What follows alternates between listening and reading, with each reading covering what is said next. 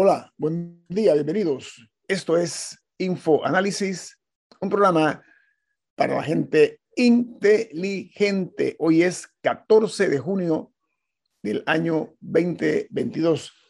Les recordamos que este programa es presentado por... Por Café Lavazza, un café italiano espectacular que usted puede conseguir en los mejores supermercados. Puede pedirlo en los mejores restaurantes y también puede pedir servicio a domicilio por Internet a través de www.lavazzapanamá.com. Café Lavazza, café para gente inteligente y con buen gusto, presenta Infoanálisis. Amigos, eh, también eh, le hacemos el recorderis que este programa se ve en vivo en sus teléfonos móviles o celulares, en sus tabletas, en vivo se ve, eh, o sea, en video, a través de Facebook Live. De igual manera, ese mismo video queda colgado en YouTube. No únicamente el programa de hoy, sino los programas de hace tres días, de hace una semana, de hace un mes, hace un año, todos están en eh, YouTube. También eh, queremos recordarles que pueden sintonizarnos en la app de Omega Stereo, en la aplicación Tuning Radio, Tuning Radio, que es gratuita, en el canal 856, canal de cable Ahí están todas las posibilidades para ustedes de poder escuchar eh, Omega Estéreo y su programa Info Análisis. El eh, día de hoy, eh, como de costumbre, damos a conocer a ustedes las principales noticias que hacen primera plana en los diarios más importantes del mundo. Comenzamos en los Estados Unidos con el diario Wall Street Journal, que es el, diario que tiene que ver con los negocios, con el comportamiento de la economía en los Estados Unidos y en el mundo. Su principal noticia, titular, dice, Standards and Poor's cierra en un mercado bajista, mientras el Dow eh, retrocede 876 puntos por la inflación y los temores sobre las tasas de, sobre las tasas, tasas de interés dice que la liquidación del mercado de valores se profundizó con Standard Poor's 500, finalizando al menos con un 20% por debajo de su máximo en el mes de enero. Mientras el Washington Post, su principal titular es el círculo íntimo del expresidente Donald Trump, le advirtió que las afirmaciones de fraude eran eh, falsas. El uno de los eh, testigos estrella y ex eh, funcionario de la administración de Trump, eh, apellido Barr, dijo que Donald Trump estaba separado totalmente de la realidad. Mientras el diario The New York Times, su principal noticia o titular dice, panel expone el caso que Donald Trump creó y difundió mentiras electorales Dice que el comité mostró cómo Trump ignoró a los asistentes al declarar la victoria y presionó las afirmaciones de fraude que le dijeron que estaba equivocado. Añade la nota que eh, escuchó, que Donald Trump escuchó lo que quería escuchar. Eso lo afirmó nada menos que Rudy Giuliani, uno de sus eh, principales consejeros o miembro de su círculo más cercano, un hombre con una trayectoria política eh, interesante. Giuliani fue alcalde eh, de la ciudad de Nueva York y se convirtió en uno de sus, eh, como los italianos, uno de sus mejores consiglieris o consejeros. Pero vamos al plano nacional, porque esta mañana nos sentimos muy distinguidos con la participación del doctor Rodrigo Noriega. Doctor Noriega, ¿cómo está? Buen día. Buen día, don Guillermo. Buen día, don Milton. Buenos días. Doctor Noriega. Y Camila eh, también está con nosotros. Buen día, Camila. Buen día. Buen día. Oiga, doctor Noriega, ayer nosotros hicimos un análisis, por supuesto, desde nuestra perspectiva, un escrito muy interesante, usted elaboró para el diario La Prensa, en torno eh, al voto parcial del proyecto de ley 329 de conflicto de interés que fue denominado como algo injustificable. Eh, hay seis artículos que han sido eh, declarados inconvenientes y dos de los cuales eh, son calificados de inexequibles. Aprovechamos para que usted nos amplíe acerca de esta decisión tomada por el Ejecutivo, doctor Noriega. Gracias, don Guillermo, por esta oportunidad, sobre todo de, conversar con, con, su audiencia tan, tan inteligente y tan pensante.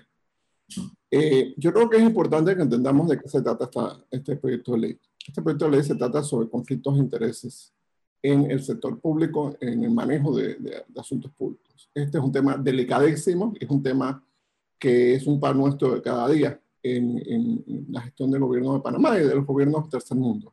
Un ministro viene de una firma de abogados y la firma de abogados se gana todos los contratos.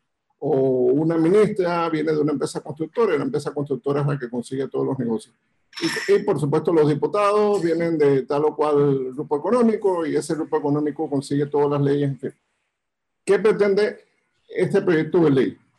Esto ya existe en Chile, por supuesto, y, existe en Uruguay, existe parcialmente en Colombia, eh, en Argentina, etcétera, pero eh, es una norma común en los países eh, del mundo desarrollado democrático.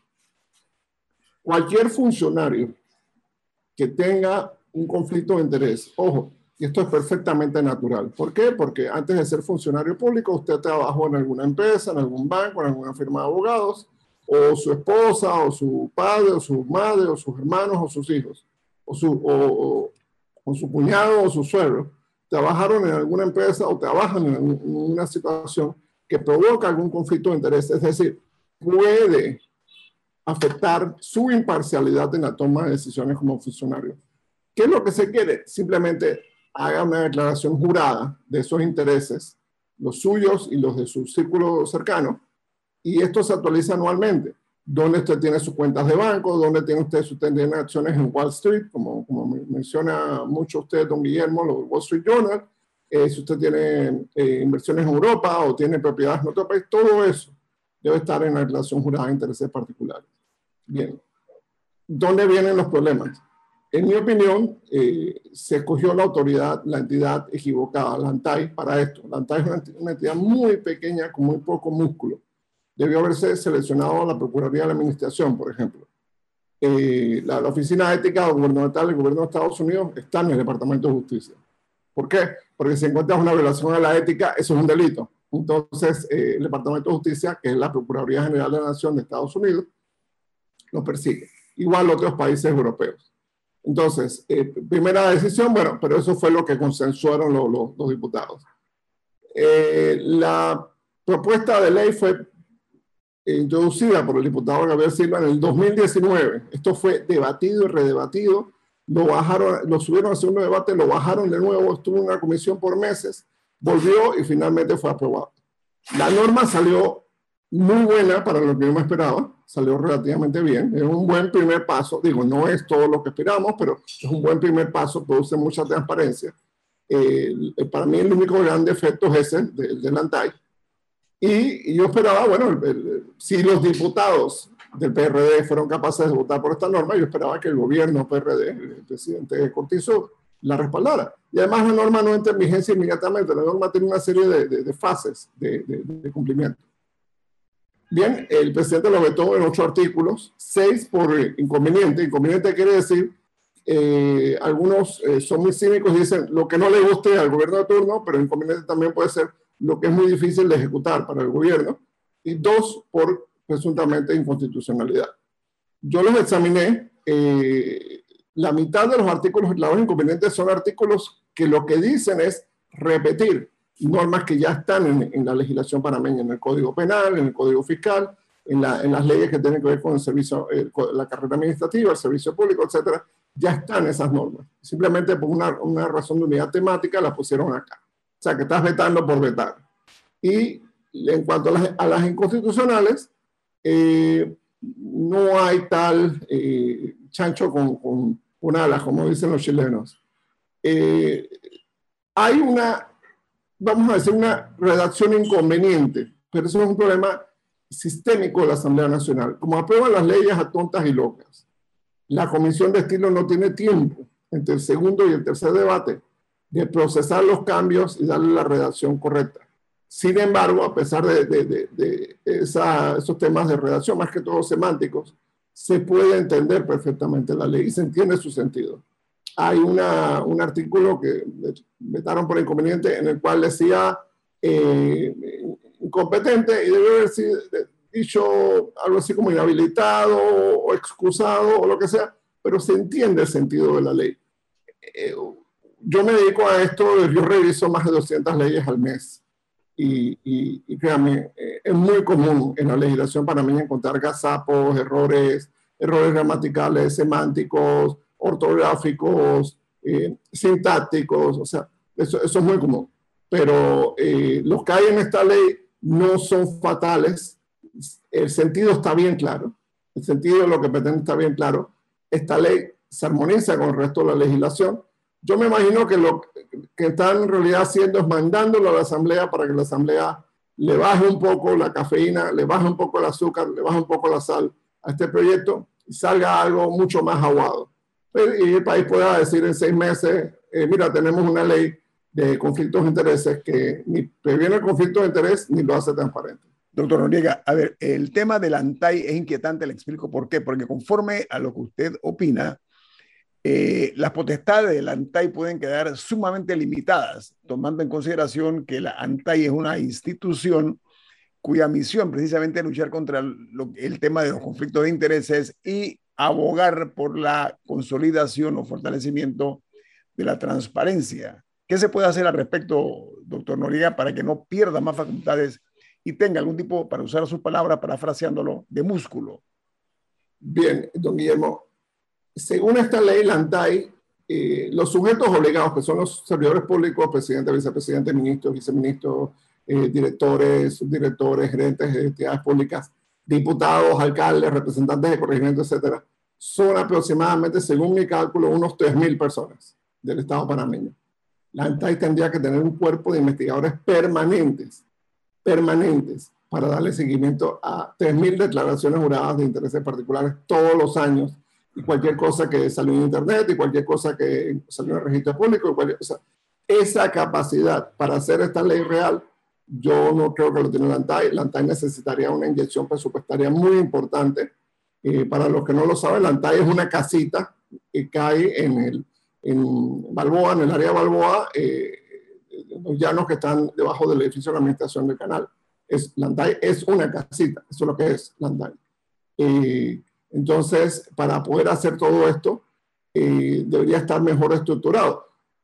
Ojalá hicieran ese cambio. Si se hacen ese cambio y se lo pasan a la Procuraduría de Administración, perfecto.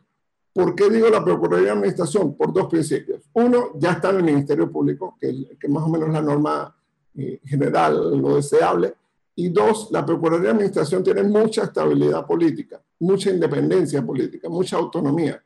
Entonces hemos tenido, en, democracia, hemos tenido una sucesión de procuradores de la Administración relativamente eh, íntegros, relativamente estables, relativamente independientes. Y eso le da eh, un blindaje a esta investigación, porque va a investigar información sumamente sensible. Si la esposa del presidente o, el esposo de una ministra o, o el esposo de una magistrada tiene un negocio, usted va a saber ese negocio, usted va a saber ese tipo de actividad. Entonces, es importante que el órgano que maneje esta información sea un órgano mm, eh, con mucho músculo, pero con mucha independencia para evitar el manejo político. Imagínense que el día de mañana, no, Dios no lo quiera, tengamos un presidente que, estuvo por ahí y decida, bueno, yo tengo el dossier de todo el mundo y ahora pongo en la y pongo a, un ex jefe del Consejo de Seguridad. Porque ahora, ahora, ahora sí voy a saber lo que hace todo el mundo y lo voy a perseguir. Eh, eh, eso se puede prestar a abusos. Entonces, yo creo que la ley es importante para Panamá, es importante para que Panamá avance en, todos estos conflictos de intereses. Eso está alejando muchísimos inversionistas extranjeros. Muchísimos inversionistas que, inclusive unos cuantos con los que he conversado me han dicho, yo no me voy a meter en eso, porque seguramente un ministro, seguramente un político ya tienen una empresa bajo el brazo. Entonces, Voy a dar un corte comercial con su permiso. Al regreso, viene más aquí en Info Análisis. Este es un programa para la gente inteligente.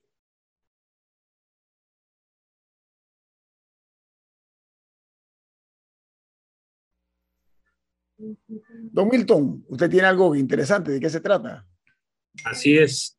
En Banco Aliado te acompañan en tu crecimiento financiero. Ahorra con tu cuenta Más Plus, mejorando el rendimiento de tus depósitos. Banco Aliado, tu aliado en todo momento. Puedes visitar la página web de Banco Aliado en www.bancoaliado.com y también puedes seguir a Banco Aliado en las redes sociales como arroba Banco Aliado. Banco Aliado, tu aliado en todo momento. Estamos platicando con nuestro invitado esta mañana que nos distingue a propósito del doctor Rodrigo Noriega. Camila. Brevemente, ya para cerrar el tema de conflicto de interés, ¿por qué cree usted que el Ejecutivo no ha presentado su propia ley si ese es el compromiso del presidente? En este caso, vetó una de un diputado que no es de su bancada, porque el presidente no ha presentado la suya propia a tres años de gobierno ya yo creo que esa nunca fue la intención. Yo creo que ellos se comprometieron a un pacto de integridad y de transparencia y todo esto por, por comprometerse. Pero esa nunca fue su intención porque aunque no hagas la ley, tú hubieras hecho pequeños pasos. Tú podías hacer un decreto ejecutivo regulando el tema en ciertos sectores de, la actividad pública y, y, vas empujando la cosa así. Eh, nunca fue la intención, nunca se creó una comisión para elaborar una ley o elaborar las leyes que se había comprometido en campaña. Y, obviamente a estas alturas es obvio que no su intención hacer eso. Doctor Noriega. Camila. Bueno, ya pasando a otro tema, ayer también se dio a conocer la expulsión, por lo menos en primera instancia, de 15 diputados de Cambio Democrático. Este proceso todavía le falta bastante y por como son los tiempos en Panamá, quizás no veamos una resolución antes de las próximas elecciones, pero ¿cómo, cómo ve usted lo que, lo que se está dando en cambio democrático? Gracias, Camila, por la pregunta. Esto es importantísimo. Es quizás el proceso político interno más importante antes de las elecciones y puede que decidan las elecciones del 2024. Yo soy positivo, yo soy optimista, yo pienso que de aquí a seis a nueve meses vamos a tener una decisión final sobre este tema.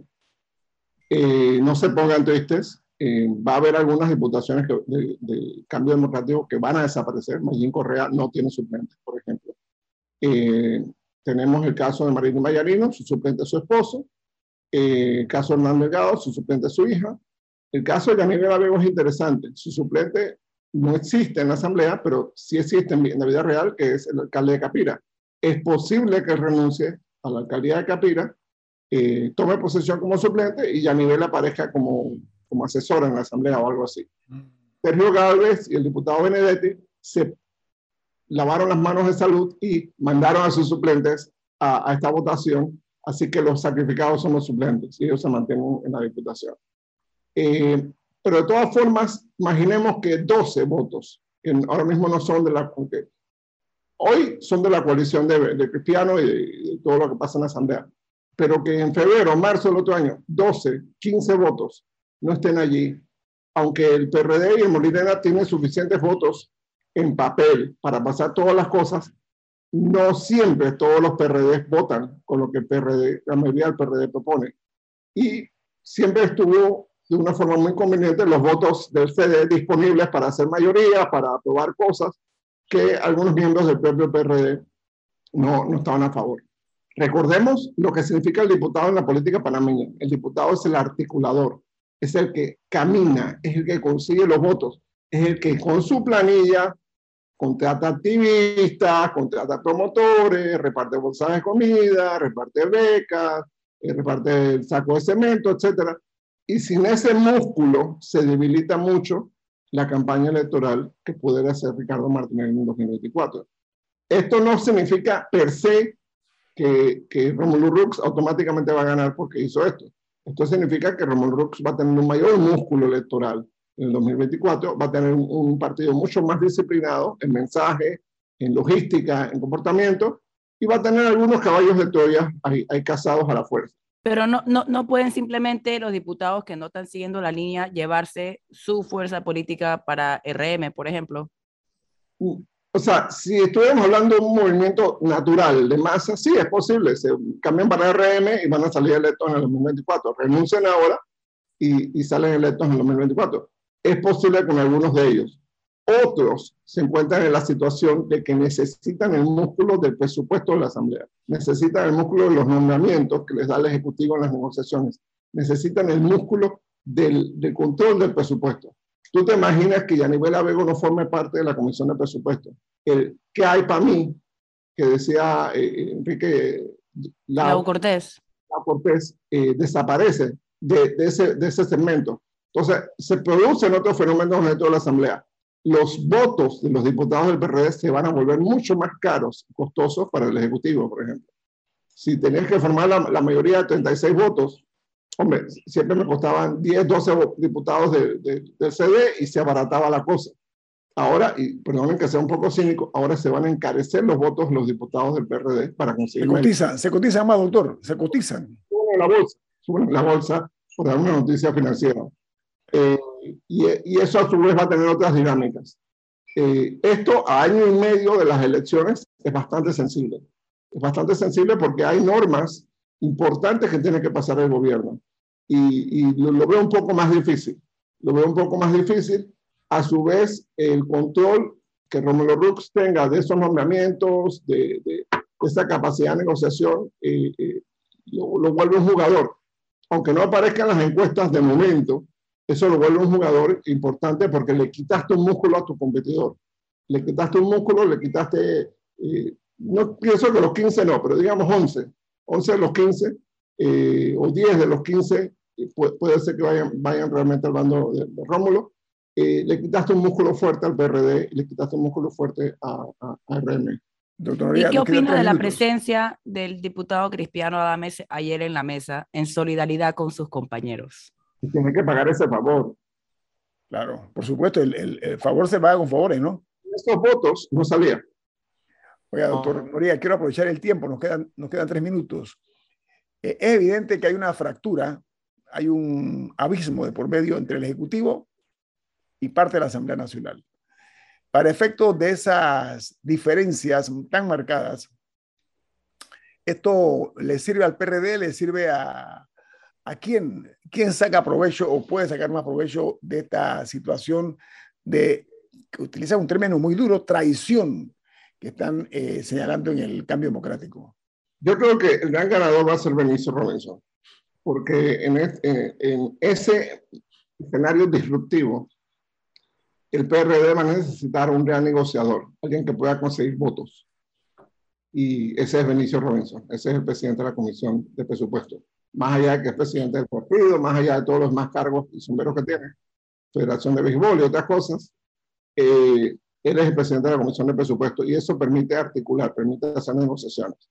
Entonces, él gana, él, recibe más poder, eh, incluso mucho más poder que el que pueda tener Cristiano Dames, porque él, él, va a tener que hacer el puente con los otros diputados, con las otras mayorías. Entonces, eh, para el Ejecutivo se le complican las cosas porque ahora aprobarse eh, las, las, leyes controversiales que le quedan para aprobar al Ejecutivo de Laurentino Cortizo van a requerir mucha negociación y muchas concesiones. Entonces, eh, va, va, a haber un, por lo menos un lapso bien interesante en la política panameña. ¿Y cómo ve la figura de revocatoria de mandato en general? O sea, estamos viendo, yo no recuerdo recientemente que un partido haya puesto en regla a sus a sus diputados que al final del día, o sea, esto existe como una manera de, de tener disciplina partidaria. ¿Cómo, ¿Cómo evalúa este primer, por lo menos este, eh, en tiempos recientes, esta primera muestra?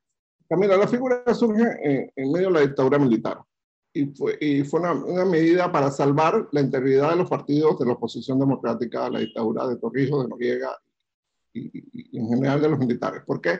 Porque si tú no tenías la capacidad revocatoria de mandatos de tus representantes, de tus legisladores en aquel momento, los militares perfectamente podían de una forma u otra, ya sea con un cañonazo de, de 10 mil dólares o con una extorsión porque te tienen pinchado o, seguían a tu familia, lo que sea, o te, o te, o te allanaban con el Seguro Social o el Ministerio de Trabajo o, o impuestos, lo que sea, les podían cooptar tu, tu voluntad. Entonces, esta medida salvaba la capacidad eh, de gestión de los partidos políticos de oposición. Y fueron ellos los que pidieron incluirla en la reforma constitucional. Después del año 90 ya no tenía razón de ser, porque en una sociedad democrática hasta los representantes, hasta los diputados, hasta los alcaldes, hasta los propios presidentes de la República tienen derecho de cambiar de partido. Tienen derecho a decirme, ¿sabes qué? El partido se me quedó chico o, yo no estoy de acuerdo con los, con los fines del, del partido. Me voy a cambiar. Eso pasa relativamente frecuentemente en Estados Unidos, por ejemplo. Los senadores, los congresistas se cambian. Eh, te eligieron demócrata y te cambiaste a republicano independiente o te eligieron de republicano y te cambiaste a, a demócrata. No tanto a nivel federal, aunque ha pasado eh, recientemente, pero sí más a nivel estatal, eh, a nivel de, la, de, las asambleas estatales en Florida, en California, en Nueva York, etcétera, se, se ve ese fenómeno. Entonces, eh, no pasa nada, no pierden la curul. ¿Por qué? Porque la votación fue de la persona, no del partido. Okay. Sí, votaron por esa persona pensando que era demócrata o que era republicana o que era lo que fuera, pero la persona se cambió. Seguramente en la siguiente elección va a tener problemas, o a lo mejor en la siguiente elección le va mejor. Pero eh, eh, ese es un fenómeno normal de, la, de las democracias republicanas eh, presidencialistas. En las parlamentarias no pasa tanto por razones obvias. Si, si los miembros del Parlamento se cambian, se cae la coalición de gobierno. Pero eh, eh, por, por, eso esa disciplina es mucho más estricta en la, en la, en la parlamentaria. Y en la parlamentaria no hay elección, eh, como conocemos en Panamá, son elecciones por listas. Eso implica que el partido tiene mucho más poder en la capacidad de nominar un candidato a la, a la, al Congreso, a la Asamblea, al Poder Legislativo, que en nuestro tipo de, de, sistema político en el cual esos candidatos son los que pelean, consiguen sus votos en la primaria, consiguen su respaldo y agarran eh, eh, jacket del partido, la camiseta del partido y también corren por el partido. Doctor Noriega, muchas gracias por ilustrarnos esta mañana aquí en Infoanálisis. Ha sido usted. Gracias. Ojalá más adelante tengamos todo el tiempo para, para poder participar. Apreciamos mucho sí. su participación y enriquecimiento de nuestro conocimiento, doctor Noriega. Milton. Y tenemos que avisarte que los accidentes no avisan. Solicita tu seguro de salud autoincendio con aseguradora Ancon. Seguro te responde. Este es un servicio regulado y supervisado por la Superintendencia de Seguros y Reaseguros de Panamá. Nos vamos a un cambio comercial gracias a aseguradora Ancom. Los accidentes no avisan. Mejor asegúrate con aseguradora Ancon. Seguro te responde. Este es un servicio regulado y supervisado por la Superintendencia de Seguros y Reaseguros de Panamá. Estamos de vuelta gracias a Aseguradora Ancom. Gracias, Milton, muy amable. Bueno, señoras y señores, hay un tema que está eh, tomando mucho vuelo, en, no únicamente en América Latina, sino también en otras naciones, incluida eh, los Estados Unidos de América, y es el anuncio que hizo recientemente el presidente de Nicaragua, Daniel Ortega Saavedra, donde él habla de que va a permitir el despliegue de tropas rusas y de otras naciones como Venezuela y Cuba en el territorio nicaragüense. Entonces, lo que se teme es que eh, en este caso eh, hayan algún tipo de, de, facilidades para la práctica del espionaje, por ejemplo, y labores de inteligencia por parte de Rusia, y que algunos consideran que es una eh, amenaza militar contra los Estados Unidos. Eh, hemos esta noche, pero esta, esta, esta mañana, invitado al coronel retirado Roberto Díaz Herrera para que hablemos un poco acerca primero del, de los no vínculos que se han dado entre los sandinistas al inicio de su eh, de su gestión eh, como guerrillero primero y eh, también los vínculos que se dieron al inicio con los Torrijos. El coronel Díaz Herrera fue secretario de la comandancia, fue además jefe del G2, fue jefe de Estado Mayor y un hombre muy cercano en su momento al entonces eh, comandante general Omar Torrijos. Don Milton. Sí, yo quería aprovechar que tenemos a coronel Roberto Díaz Herrera con nosotros, eh, recordar lo que tanto el general Omar Torrijos como el general Rubén Darío Paredes y el general Manuel Antonio Noriega dijeron en sus distintos momentos acerca de la frontera entre Costa Rica y Nicaragua. Cuando en los estertores del gobierno de el general Somoza, Nicaragua amenazaba con atacar Costa Rica porque había una operación del Frente Sandinista, el Frente Sur. Luego, cuando los sandinistas amenazan a Costa Rica cuando se constituye la contra y en otro momento similar. El primer botón a la izquierda. Doctor, no sé si el coronel Díaz Herrera nos está escuchando. Coronel Herrera, ¿usted no está escuchando? Sí, yo les escucho. Sí, lo único que le pedimos a la dama, a la dama que está hablando, que se escucha todo lo que está diciendo, con mucho respeto lo digo, ¿no? Por favor. Gracias. Adelante, Milton. Sí, eh, tanto el general Torrijos como el general Paredes, el general Noriega llegaron a decir la frase, la frontera estratégica de Panamá llega hasta el río San Juan. El río San Juan es lo que divide a Nicaragua de Costa Rica. Considera Panamá o debe considerar Panamá o históricamente ha considerado Panamá que cualquier operación militar desde Nicaragua que amenaza a Costa Rica también está amenazando la frontera estratégica de Panamá. Estamos entendiendo que esta movilización de tropas rusas a Nicaragua tiene que ver con la guerra de Ucrania.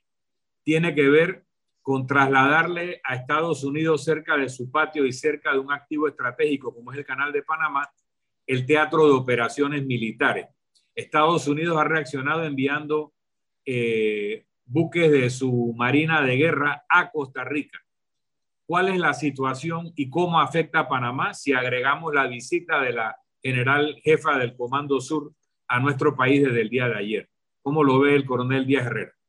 Bueno, eh, en primer lugar, lo último que dijiste, una visita de horas, de hace pocas horas, de la jefa del Comando Sur. Ya eso se está diciendo un tema, ¿no? Es decir, estoy en Panamá, aquí hay un canal, firmamos un tratado, pero yo como jefa del Comando Sur, que ahora tiene sede en Florida, estoy presente aquí para hablar con el presidente, bueno, y lo que ellos habrán hablado. Naturalmente debemos considerar que se tocó el tema este de Nicaragua y la posibilidad de presencia rusa en el territorio nicaragüense un acto, diríamos, desde el punto de vista democrático, soberano, ¿verdad? El país puede invitar a rusos, a yugoslavos, bueno, ya no a Yugoslavia, en fin, a, a rumanos, a los... Eh, creo que debemos considerar, un, el, diríamos, un patio global también que es el continente, ¿verdad? Eh, Colombia está esperando a lo mejor que gane Petro, Brasil está esperando que gane Lula, hay una cierta cierta o relativa izquierdización de los regímenes y por vías electorales, algún, eh, o varios de ellos. Pues. Eh, vamos ahora fuera a Venezuela. Entonces, ahora, cuando uno ve también la parte económica, ¿verdad? Nicaragua es uno de los países que en la región, y me permito leer aquí, nosotros tenemos un PIB de 25 mil en 2017, ¿eh? 25 mil 400 eh, Costa Rica 16 mil, El Salvador 8 mil y Nicaragua 8 mil. Más abajo está Honduras con 5 mil. Eso es una parte. Luego, a mí se me ocurre que Honduras también puede decir que de hecho ya, han tenido eh, Estados Unidos vengan a nosotros. ¿Cuántos soldados va a meter eh, Rusia que no está en su mejor momento ni siquiera de tropas? Porque según los informes que hay, eh, en Ucrania hay, hay reclutas que no, no, están funcionando bien militarmente. Entonces, eh, hay que partir de especulaciones, ¿verdad? ¿Qué hablaría ayer nuestro presidente con esta señora? No se sabe. Lo que sí sabemos aquí en Panamá es que del general Torrijos acá la situación ha cambiado, si no 180, por lo menos 90 o 120 grados en relación al manejo de la geopolítica han habido fallas estructurales en Naciones Unidas, etcétera, en votos de Panamá, de manera que no estamos en el mismo lugar. Es decir, nosotros estamos bastante agringados en este momento. Punto. Aquí llegan, ¿no? La policía, bueno, lo necesitará por narcotráfico, pero en relación a la época de estos ríos, pues estamos bastante agringados. Punto. No viene de ahora. No estoy hablando que, que es de cuestión de cortizo. Estoy hablando de, de regímenes anteriores a Cortés. Es decir, estamos sumamente dependientes. Incluso eso se puede ver en algunas cosas notables, no hablo de otras, de los votos en Naciones Unidas, en algunas circunstancias que ahorita no las preciso, pero que han sido motivo de comentarios de algunos grupos, diríamos, que analizan. Eh, entonces, me pongo a pensar, eh, especulando, eh, Nicaragua pide y Rusia manda mil tropas o un batallón de 600 nada más, ya una presencia, no importa tanto el tamaño, porque no creo que Rusia esté ahora para estar mandando 20 mil soldados, ni mucho menos. Eso no lo hay posible. Eh, no es imposible, pero no lo hay muy posible. Entonces, en este momento, Ortega lo que le está diciendo de las barbas de Estados Unidos, o bastante cercano a las barbas, lo que ayer conversamos por teléfono con, con Ñito, bueno, ¿y qué a nosotros nos da la gana como actitud soberana, De decirle a Rusia que nos mande soldados acá para ejercicios conjuntos con nuestra Fuerza Armada. Bien, ¿qué puede hacer entonces frente a eso el señor Biden ahora mismo? Habrá que ver la cabeza de Biden y sobre todo cómo están ellos enfocando esta región que siempre tienen como con cortina el patio ese trasero, famoso, frase famosa, eh, en verdad es, trasero a nivel geográfico, pero también es trasero porque, porque nos toman muy poca importancia. Bueno, que se metieron en el 89 sin ningún permiso de nada. Entonces, ellos pueden hacer el contrapeso porque el mensaje va directo para Estados Unidos, para Washington, para el señor Biden, para y también hay un mensaje directo para Honduras. Yo me permito, voy a tratar de resumir algo que ocurrió a nivel geopolítico que tenía que ver con Nicaragua. Estaba hablando en 1982, hablando de Paredes, estaba, eh, eh, ya está, pero no había salido, estaba mandando la Guardia Nacional, estaba del presidente, etc. Permiso, coronel Díaz Herrera, permiso. Como vamos a desclasificar, vamos a desclasificar, prefiero ir a un corte comercial para no interrumpirlo a usted sobre esa anécdota eh, que nosotros, eh, eh, por el contenido histórico que se desconoce, lo llamamos y lo denominamos, hemos impuesto aquí la moda la clasificación. Así que viene más aquí en Info Análisis. Este es un programa para la gente inteligente. Bueno, el coronel retirado Roberto Díaz Herrera, ex jefe de Estado Mayor de la Guardia Nacional, está con nosotros esta mañana. Él eh, va a desclasificar eh, eventos históricos que se dieron en su momento eh, aquí en Panamá, dentro del régimen militar. Adelante, coronel Díaz Herrera.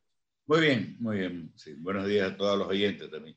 Sí, se trata de esto, yo lo hallo relevante porque tiene que ver con Nicaragua. ¿Qué, qué ocurre en el 82? En algún mes del 82, eh, Estados Unidos, por medio de su gente, no sé si vinieron o desde allá, etcétera, me acuerdo que había una señora en geopolítica, eh, le hablan al general Paredes. ya era comandante, ya era comandante el general Paredes. Sí, era, era el comandante. Ok. Y le hablan y le hablan y le piden. ¿Y por qué le piden a Paredes y a Panamá? Le piden porque Panamá era el único país centroamericano con relaciones con Cuba no lo tenía Honduras, no lo tenía El Salvador, no lo tenía Guatemala, ni Costa Rica tampoco. Entonces le hablan al que sí puede hablar con Cuba, Panamá. Y el tema era pues que los Estados Unidos, pero también El Salvador, eh, Honduras y Guatemala estaban asustados a nivel militar porque iban a ver aviones MiX 25, como ahora que han dicho, vienen tropas. En aquel momento los nicaragüenses dijeron, vamos a tener MiX 25 de última generación. Bien, ahora habrá 20, MiX 27, etc. Entonces le hablan a Paredes por eso, porque tenían. Pero también le hablan a Paredes porque esa relación con Cuba pasaba por la íntima amistad o influencia que tenía Omar Torrijos Herrera. En ese momento que ocurre esto, eh, de que están pidiendo, aquí vino una delegación cubana en vísperas de esto que voy a contar estaba Juan José Amado de canciller y en el despacho que estaba en Plaza Porra en ese tiempo, la Cancillería, eh, bueno, vino una delegación cubana de cuatro o cinco gente importante. Y los cubanos en eso, he estado dos veces en Cuba, eh, con Fidel con la gente que él tiene, por ellos tenía. Y esto son muy protocolares, muy, muy protocolares en eso. Y traían regalos, etcétera, ese tipo de cosas. Entonces, estamos esperando y ya están ellos ahí, estamos ahí. Noriega está ahí, está Juan José Amado y yo. Venía Paredes, que bueno, por alguna razón que no conozco, cuando Paredes lo conocerá, que está vivo. Paredes desbarató la reunión. No hubo reunión. No sé por qué. Se especuló, bueno, que en ese tiempo andaba con Dulcidio González, andaba con Medellín Correa, que era gente de derecha, que venían no sé de dónde, etcétera. Eso especulo porque no me cuenta, pero pero el hecho es que de alguna manera que yo no entendí, y Juan José Amado, que es con el que me quedé, me dijo que tampoco entendió porque para eso eso, parece cerró la reunión. Entonces fue muy cerca de ese cierre de reunión, que fue una grosería diplomática, porque uno puede reunirse y no estar de acuerdo con alguien y bueno, despedirlo después o algo. Pero fue, entonces fue muy abrupta. Frente a eso, es poco después, yo diría dos meses después, que Paredes me llama y me dicen que yo iba a presidir una delegación a La Habana, iba a estar reforzado de Rómulo Escobar Betancourt, de parte de la estrella, pues Gabriel Castro, lástima porque estén fallecidos, eh, Justini, se fue Justini, lo metió Noriega, y fue Danilo Caballero con una grabadora. Bien, vamos a La Habana, Llegamos allá en un jet, etcétera, descansamos, comemos. Yo recuerdo esto, fíjate lo, lo que es ya los entretelones, bueno, tú lo has dicho, desclasificando. Y, Paredes está vivo, y coleando, y, gracias a Dios con salud. Eh, Paredes me dice, vas a ir allá y vas a pedirle a Fidel Castro. Eso es el, la síntesis. Que no haya aviones MiG-25 que están rompiendo todo el orden armamentístico y tienen pues exaltado el panorama centroamericano, el, en Honduras, en fin, todos los ejércitos y las fuerzas aéreas que ellos tienen. Bien, entonces yo le digo, bueno, yo le voy a pedir eso a Fidel, pero ¿y yo qué llevo a cambio? Para Fidel decir, ¿en qué me baso?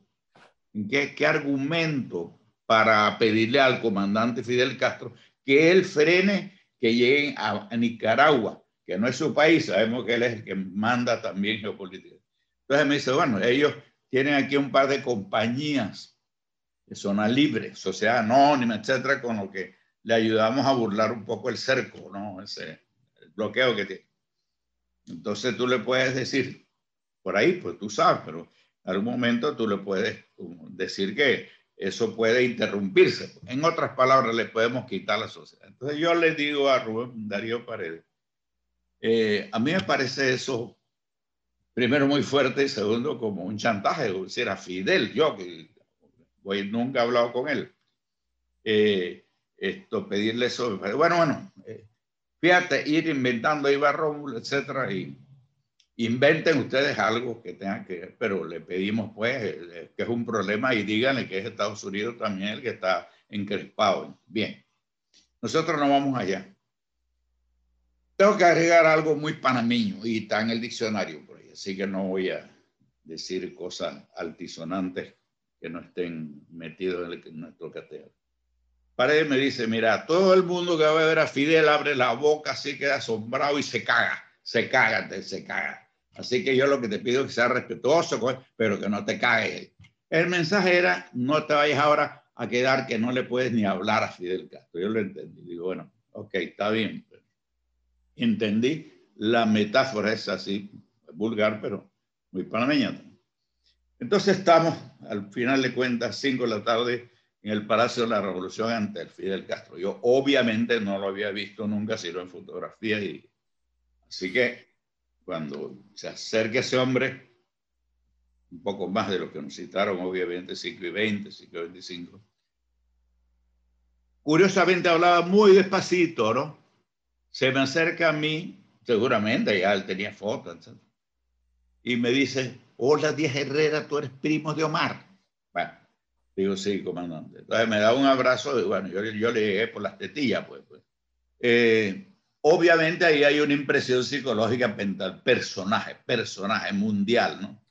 Entonces, nos vamos a sentar, nos invita, me agarra la silla de, de- de- la de la cabecera yo le digo que no, comandante, siéntese ahí, me siento en el medio, él se sienta en el medio para ver y empieza la reunión. Voy a resumir cuatro horas hablando del general Omar Torrijos Herrera.